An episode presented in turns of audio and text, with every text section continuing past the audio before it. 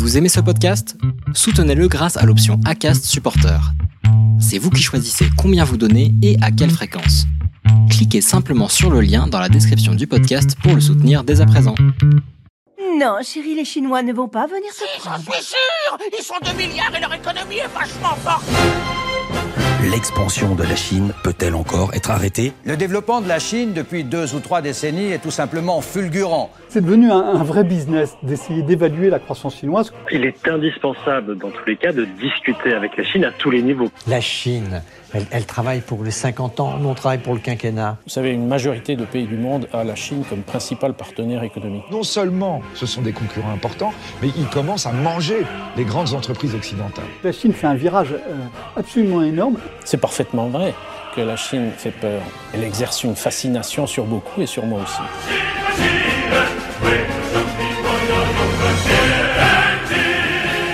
Bienvenue à tous dans ce nouvel épisode de Chine Tonic, le podcast qui déchiffre l'actualité économique de la Chine. Et aujourd'hui, j'ai le plaisir de recevoir David Bavrez. Bonjour David. Bonjour. Merci beaucoup d'être avec nous. Vous êtes investisseur à Hong Kong. On va y revenir. On va parler du réinvestissement de la Chine avec vous. Mais d'abord, euh, David, je voulais vous rendre un petit hommage parce que cette formule Chine Tonic, elle vient de vous en réalité. hein. je m'en suis rendu compte après avoir lancé ce podcast comme quoi on doit être un petit peu sur, sur la même longueur d'onde, euh, en voyant, disons, que la Chine est pleine de surprises et que c'est un pays euh, dans lequel il se passe beaucoup, beaucoup de choses et qu'on ne regarde sûrement encore pas assez. Est-ce que vous partagez ce constat d'abord, David? Ben, J'avais écrit en 2015 un livre qui s'intitulait Génération tonique et qui justement décrivait pour les Occidentaux mon regard euh, étonné quotidiennement par euh, les évolutions que je voyais dans ce que j'appelais à l'époque la Chine tonique. Donc je suis d'autant plus heureux d'être votre invité aujourd'hui. Bon voilà, bah en tout cas c'est très gentil de répondre à cette invitation. Euh, Vous êtes une référence dans l'écosystème Chine et dans les, les personnes qu'on entend et qui commentent beaucoup l'actualité de, de la Chine. Entrons tout de suite avec vous, David, dans le vif du sujet, les investissements. Les investissements en Chine ont reculé de 10,5% entre le mois de janvier et le mois d'avril. Euh, coronavirus oblige, hein, l'économie mondiale, l'économie chinoise était quasiment euh, à l'arrêt euh, totalement. Est-ce qu'il faut maintenant s'attendre à un rebond tout aussi spectaculaire là à partir du mois de mai, juin?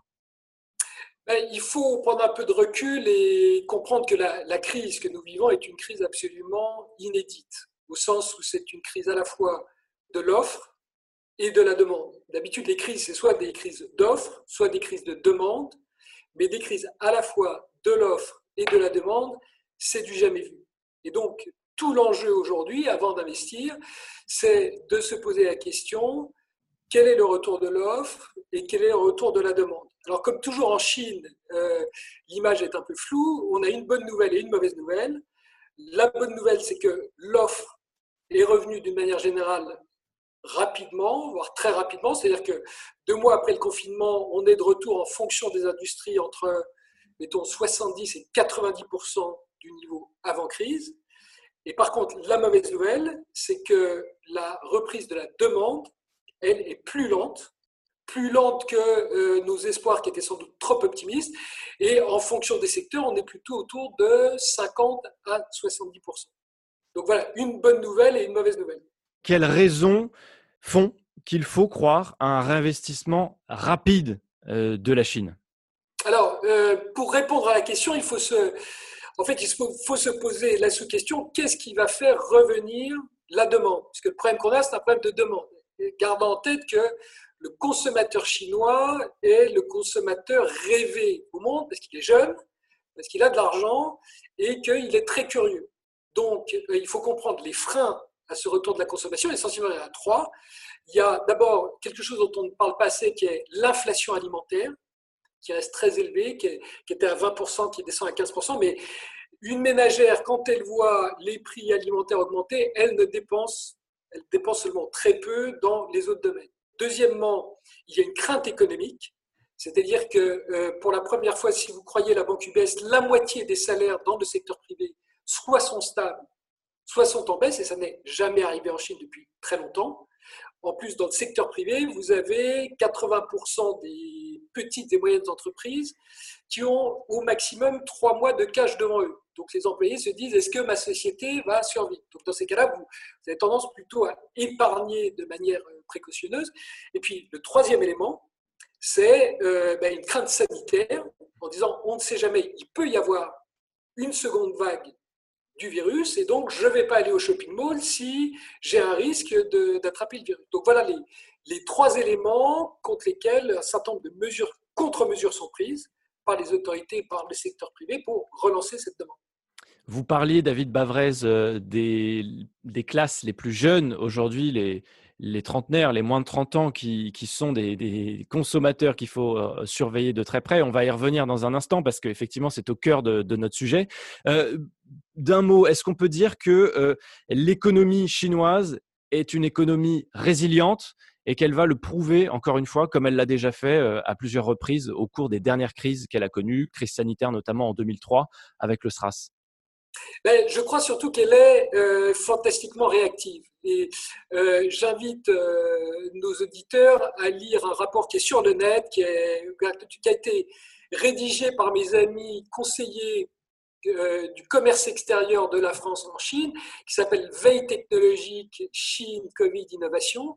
Et c'est en fait ce que mes amis ont fait, ils ont listé 82 innovations technologiques, qui sont essentiellement des applications digitales, et qui visent toutes à recréer une confiance auprès de la population, auprès des consommateurs, pour retrouver une vie normale le plus rapidement possible. Donc, je ne vais pas vous citer les 82, ce serait trop long, mais euh, ce qui est intéressant, c'est que euh, c'est autour de thèmes tels que euh, la géocalisation, la traçabilité, la reconnaissance, l'identification des personnes, la reconnaissance faciale, les services sans contact, les livraisons par la robotisation.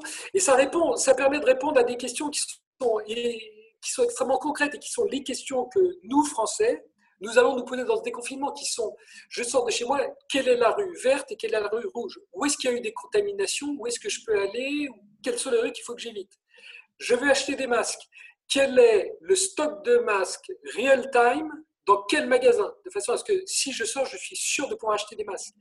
Le service sans contact, les billets de banque sont potentiellement un vecteur de coronavirus. Je ne paye plus que cashless.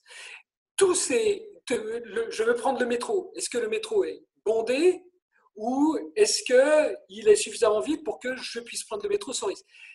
Toutes ces innovations font que, on ne sait pas combien de temps ça va mettre, mais on peut, je pense, décemment parier que la demande va être de retour en Chine. Mais ce n'est pas parce que par magie elle sera revenue, c'est parce qu'on aura pris le secteur privé chinois avec son ingéniosité aura répondu de manière fantastiquement réactive à toutes ces nouvelles contraintes, toutes ces nouvelles interrogations. Toutes ces innovations que vous venez d'énumérer, David Bavrez, en réalité, elles sont déjà euh, présentes euh, en Chine. Elles étaient même pour la plupart déjà présentes avant la crise du coronavirus. Le cashless, on sait que les Chinois sont passés euh, des billets au, sans contact directement. Il n'y a pas eu de carte bancaire quasiment. tout ce qui est reconnaissance faciale, tout ce qui est l'intelligence artificielle au, service du bien vivre dans la ville. Nous, on a l'impression à côté, quand on vous entend, d'être dans un pays, un pays d'arriéré un petit peu en France. ben, le débat qu'il y a en France sur une application, les données personnelles, c'est vrai que quand vous êtes chinois ou même asiatique, vous ne comprenez pas, puisque vous dites je mets un masque, non pas pour moi, je mets un masque pour protéger les autres. Si j'ai une application en Corée du Sud, s'il y a une application qui me trace, c'est pas pour moi. C'est pour que si par hasard j'ai contaminé des gens, le, les autorités sanitaires puissent tout de suite tracer toutes les personnes que j'ai croisées dans les 15 derniers jours de manière à les tester. Et c'est pour ça, c'est pour ça que le PNB ne chute pas en Corée cette année. C'est pour ça qu'en France, le PNB va chuter de, je ne sais pas, 10%. Donc, pour répondre à votre question, en fait, ce qui est intéressant, c'est que à court terme, il n'y a pas d'invention, il n'y a pas d'invention technologique. Vous avez tout à fait raison de le signaler. Il n'y a pas d'invention technologique majeure qui a eu lieu dans les 6 à 8 dernières semaines. Il y a eu une ingéniosité incroyable pour trouver de nouvelles applications. Mais au-delà de ces 6 à 8 semaines, ce qui me frappe, moi, c'est l'accélération de la digitalisation hmm. Que l'on a vu très concrètement par l'annonce de Tencent il y a deux jours, qui annonce un plan de 500 milliards de RMB sur 5 ans, c'est-à-dire que c'est 15 milliards, de, 15 milliards d'euros par an pendant 5 ans, donc c'est 75 milliards d'euros seulement sur l'intelligence artificielle. Et effectivement, on, est là, nous, occidentaux, européens, français vivant en Chine, en disant mais c'est quoi, c'est quoi la réponse européenne à ça? Qui aujourd'hui, en Europe, quelle société privée met 75 milliards de dollars ou d'euros sur la table pour construire cette nouvelle révolution industrielle qui va façonner la décennie qui nous attend? Aucune. La réponse, c'est aucune pour l'instant. Et c'est vrai qu'on voit que la Chine a une force de frappe, capacité de frappe considérable en termes d'innovation, en termes d'adaptation. Vous, vous parliez des nouvelles technologies, euh, le télétravail, la télémédecine, tout ce qui, est à, qui va pouvoir se faire à distance. Le télétravail, bien sûr, euh, et qui va permettre aussi de faire respirer la ville, moins de trafic, moins de personnes dans les transports. Euh, tout ça aussi, ça fait partie des enjeux de demain. Investir dans l'environnement, on n'associe pas forcément toujours la Chine l'environnement. Peut-être que sur ce secteur aussi, la Chine va pouvoir se positionner? Alors, euh, la, question de l'environnement, en fait, je pense que dans les deux prochaines années, euh, et on peut dire que c'est malheureux, mais dans les deux prochaines années, la priorité, je pense, va être donnée à l'économie sur l'environnement. Mais ça ne veut pas dire ça ne veut pas dire que l'environnement sera oublié. Je vous donne un exemple concret. Euh, vous savez, la, finance verte, quand même un truc assez exceptionnel. Sur les cinq premières banques mondiales, il y en a deux françaises. Donc on n'est pas en retard. Et euh, j'étais avec une de ces banques la semaine dernière et ce qu'ils expliquent, et c'est pas seulement en Chine, mais c'est sur toute l'Asie, dans les deux prochaines années, la priorité est à l'économie avec potentiellement l'environnement en seconde position. Mais ce que ces banques demandent aux sociétés à qui elles vont prêter, c'est d'avoir d'ores et déjà un plan, et vous pensez par exemple à la décarbonisation, en Chine, euh, le mix énergétique est tel que vous avez encore plus de 50% qui vient du charbon. Ces banques demandent aux sociétés chinoises d'avoir un plan d'ici 2030, d'ici 2040, de décarboniser, mais elles reconnaissent que dans les deux prochaines années, la priorité est à nouveau essentiellement à l'emploi. Hmm. Il faut que l'économie reprenne et on verra que l'environnement suivra. Un petit retour, euh, David Bavret, sur la généalogie de cette crise. La Chine est le premier pays entré dans, dans la crise. On a beaucoup parlé de, de Wuhan, bien sûr. C'était d'une violence inouïe, mais c'est aussi la Chine le pays qui en ressort le premier. C'est un exemple finalement euh, que les autres pays du monde, euh, en Europe, aux États-Unis notamment, vont vouloir suivre. Et ça aussi, ça rassure les, les entreprises, ça rassure les, les, investisseurs. Le fait de voir que c'est une reprise en V, enfin une chute très violente, mais une reprise très rapide. Alors, vous avez raison de dire en termes comptables, on appelle ça FIFO, first in, first out. Euh, la, Chine, la, la, Chine était la première à rentrer dans, la, dans cette crise sanitaire et la première à en sortir. Chaque pays, chaque pays a une approche différente parce que si vous regardez l'Asie, euh, ben, il y a d'autres régions. Euh, il y a d'autres régions, que ce soit Hong Kong, que ce soit Taïwan, que ce soit la Corée, que ce soit Singapour, que ce soit Nouvelle-Zélande, l'Australie. Chacun a eu une réponse différente. Moi, ce qui me frappe, ce qui me frappe, c'est que quand on regarde, la Chine n'a confiné que, on sait, je ne peux pas vous dire si c'est exactement 60 ou 100 millions de personnes, mais c'est de l'ordre de, mettons, entre 7 et 10% de sa population ça n'est pas 100% de sa population. Et pour moi, euh, cette crise, elle doit être traitée localement. C'est-à-dire que vous devez pas, euh, et c'est là où le big data et la smart city sont, trouvent une application concrète, vous devez comparer de manière très locale la capacité hospitalière que vous avez pour traiter les gens et le modèle de contact face à face qu'a une population dans cette région. Et en fonction de ça, vous décidez. Donc, si vous avez suffisamment de lits d'hôpitaux pour toute la population, vous n'avez pas à confiner qui que ce soit. Si au contraire, vous avez très peu de. Donc, pourquoi on a confiné des Bretons? Alors qu'on me dit, mes amis qui travaillent dans les hôpitaux bretons disent nos hôpitaux étaient vides pendant deux mois ben, je pense que les Bretons pouvaient très bien continuer à faire pousser leurs choux-fleurs et ils s'en seraient très bien portés. En revanche, euh, ben, dans l'est de la France, il y avait effectivement un problème. Donc, la raison pour laquelle je pense la Chine revient rapidement, c'est parce que eh les décisions ont été prises. En fait, ce qu'on a toujours du mal à comprendre, c'est que la Chine est en fait un pays tellement immense que c'est un pays très décentralisé et que la prise de décision, c'est pour ça que les, chefs de région, les maires sont, sont des gens, enfin, sont des, un maire en Chine, il, a, euh, il va avoir 5 millions de personnes. C'est un président de région chez nous. Et, et donc, je pense que c'est ça, c'est cette souplesse d'un processus de décision très décentralisé. Et c'est intéressant de constater qu'un schéma assez semblable est celui de l'Allemagne, et qu'on voit comment l'Allemagne se tire de cette crise sur le plan sanitaire bien mieux que des pays centralisés. Les investisseurs, on le disait, n'ont pas forcément peur de réinvestir euh, désormais euh, après cette période compliquée. Vous-même, David Bavrez, qui est investisseur, euh, vous, vous allez continuer à investir, vous allez accélérer vos investissements à Hong Kong? Ben, Vous savez, la, la, Chine, si on veut investir en Chine, il faut toujours être contracyclique. ça sert à rien. Enfin, c'est pas très bon d'investir en Chine quand tout va très bien parce que les actifs coûtent une fortune et euh, en général, vous savez qu'à un moment, vous allez avoir un ralentissement. Donc, moi, je suis toujours beaucoup plus intéressé quand euh, la Chine ralentit et quand on me dit qu'il faut faire très attention et ne pas y investir. Donc, euh, très concrètement, vous regardez la bourse hongkongaise aujourd'hui, il y a un certain nombre, naturellement, d'issues, de, questions sur Hong Kong aujourd'hui, mais on traite à des niveaux de valorisation en dessous de ce qu'on appelle la valeur nette comptable, c'est-à-dire les tables et les chaises des entreprises, nous sommes aujourd'hui à 20% de décote, ça n'est jamais arrivé. Ça veut dire quoi? Ça veut dire c'est une opportunité, c'est maintenant qu'il faut y aller, c'est ça hein? Alors, je ne vais pas vous dire d'acheter les yeux fermés toute la bourse hongkongaise, mais je vais vous dire que moi, ce à quoi je passe euh, mes journées, c'est qu'au milieu de euh, cette, cette vente généralisée, il y a des opportunités. Et ce qui est très intéressant, c'est que si vous regardez les flux financiers sur la bourse de Hong Kong, on voit depuis un mois une accélération des flux qui viennent du mainland.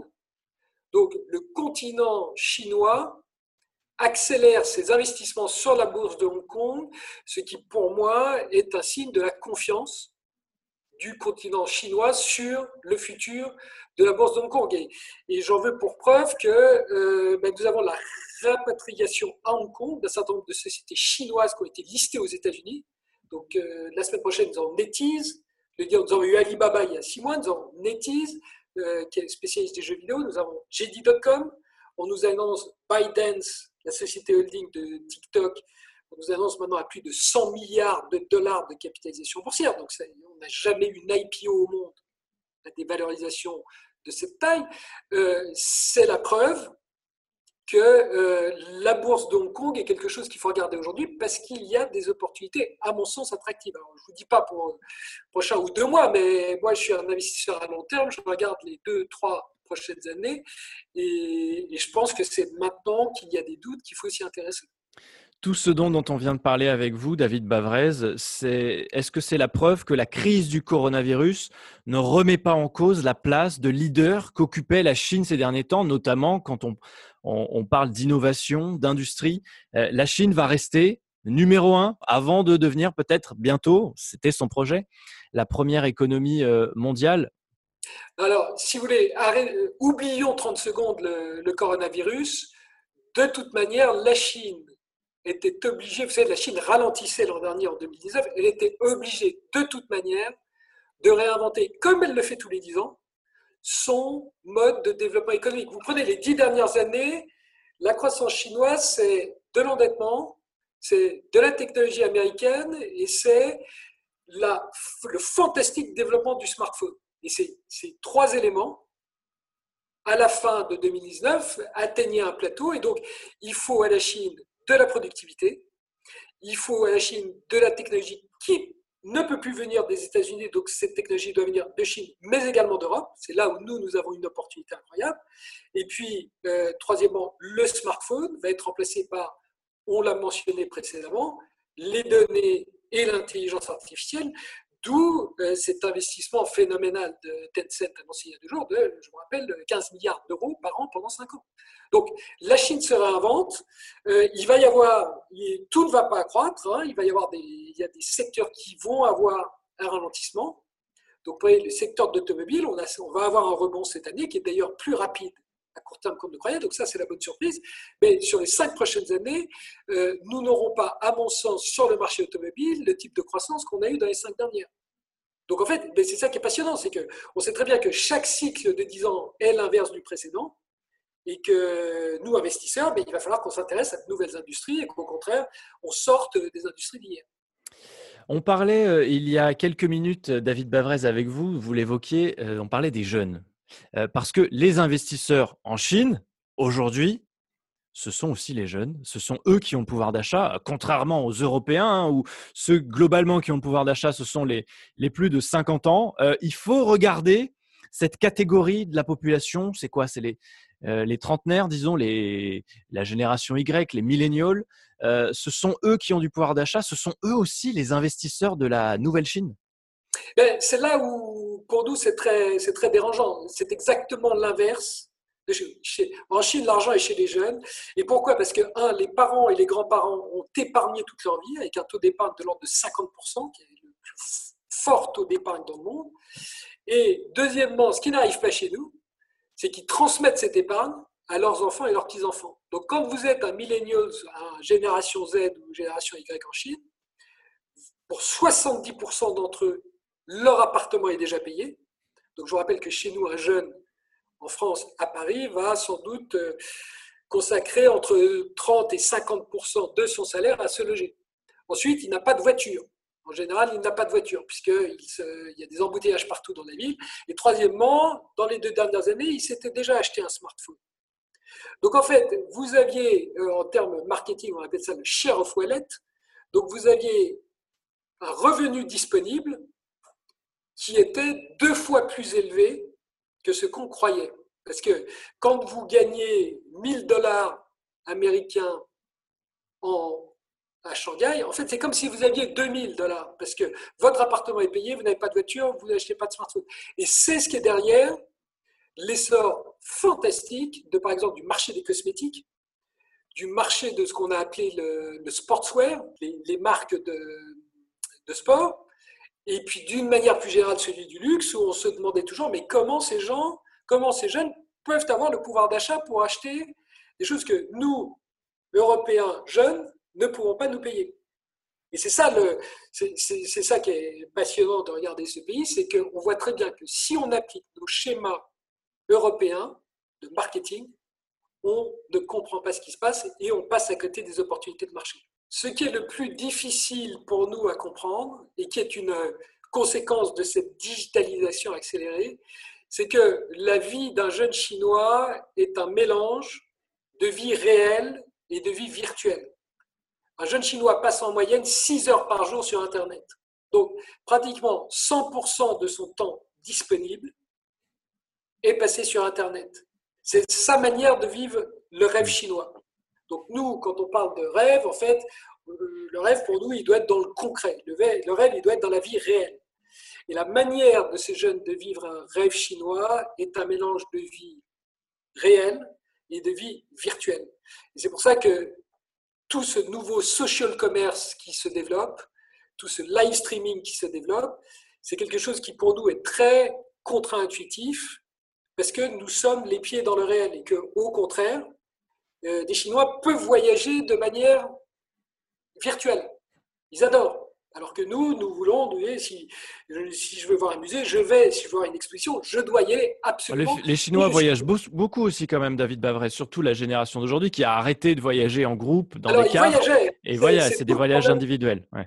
C'est tout le problème, c'est qu'effectivement, il y a 150 millions de Chinois, c'est-à-dire c'est 10% de la population, ce qui n'est pas rien, qui chaque année va à l'étranger et qui aujourd'hui clairement, a toujours la même soif de découvrir. Mais comme on ne peut plus voyager, ce dont on s'aperçoit, c'est qu'ils euh, sont tout à fait heureux d'aller. C'est quelque chose que les marques, justement, quand elles avaient toutes leurs boutiques fermées, les marques qui ont gagné sont celles qui ont réussi à maintenir ce qu'on appelle en termes marketing l'engagement, donc en fait le dialogue en disant nos boutiques sont fermées, mais regardez, on continue à penser à vous et faire plein de trucs pour vous.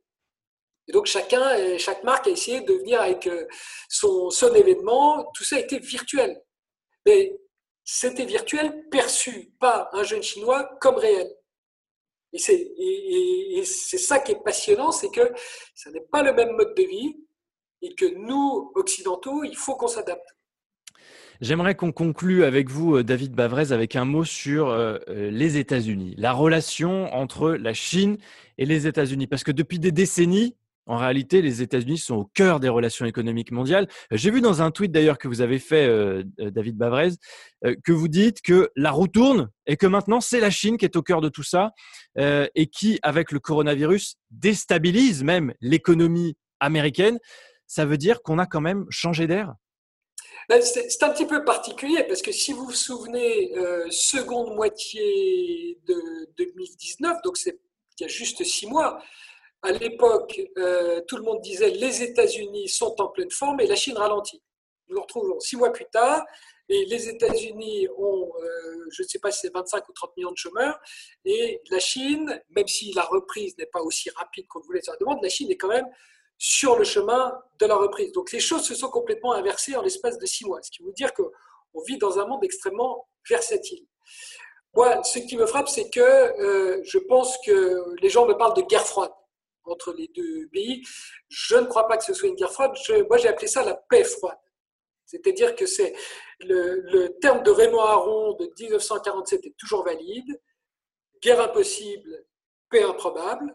Mais aujourd'hui, les intérêts économiques entre la Chine et les États-Unis sont tels que de toute façon, ces pays sont condamnés à s'entendre. J'en veux pour preuve un rapport du BCG que je vous invite à lire il y a 15 jours, 3 semaines sur les semi-conducteurs en disant si le président Trump décide de bannir la Chine de la technologie américaine, la perte de chiffre d'affaires pour les semi-américains est de 30% et ça, ça ne bénéficiera qu'à la Corée du Sud et qu'à la technologie chinoise. Donc, ça n'est pas la solution.